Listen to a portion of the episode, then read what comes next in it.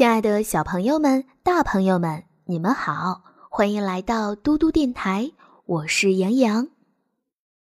今天为小朋友们讲的睡前故事是《神奇树屋》系列之《忍者的秘密》。这本书是由玛丽波·奥斯本著的，是由浙江教育出版社为小朋友们出版的。今天我们会听到第六章《影子武士》。杰克和安妮走进了山洞，跟着两名忍者在黑暗中穿行。山洞的深处点着几十支蜡烛，烛光的影子在墙壁上跳动。在摇曳的烛光中，杰克看见一个黑乎乎的影子坐在蒲团上。真的是忍者大师！矮个子忍者朝忍者大师鞠了一躬，然后退到一边。神者大师仔细端详着杰克和安妮。坐，他说。杰克和安妮席地而坐，地面冷冰冰、硬邦邦的。吱吱，小老鼠把脑袋从安妮的口袋里探了出来。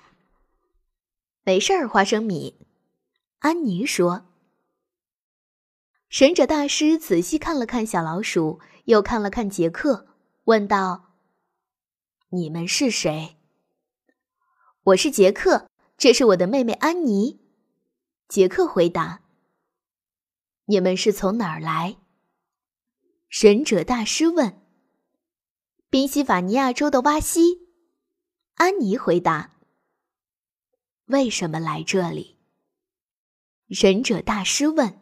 “我们想帮助我们的朋友仙女摩根。”杰克说。他给我们留了字条。安妮指着矮个子忍者说：“我们把字条给那个男人。”你应该说把字条给了那个女人。忍者大师说：“他已经把字条交给我了。”女人，杰克和安妮异口同声地说。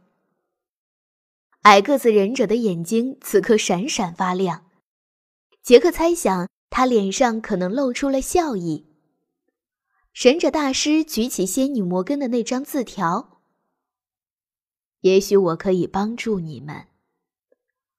神者大师说道：“可是，你们首先必须证明你们有资格得到我的帮助。”就在这时，高个子忍者出现了，他朝忍者大师做了个手势。神者大师站了起来。把仙女摩根的字条递给了安妮。我们现在必须离开，他说：“武士逼近了。”武士，杰克说：“他知道武士是凶狠的日本士兵，是山谷里的那些人吗？”杰克问。“就是拿着火把的那些。”“是的，我们的家族在跟他们作战。”神者大师说：“趁他们还没有发现，我们得马上离开。可是帮助仙女摩根的事情怎么办呢？”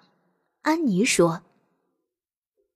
神者大师把刀佩戴在身上。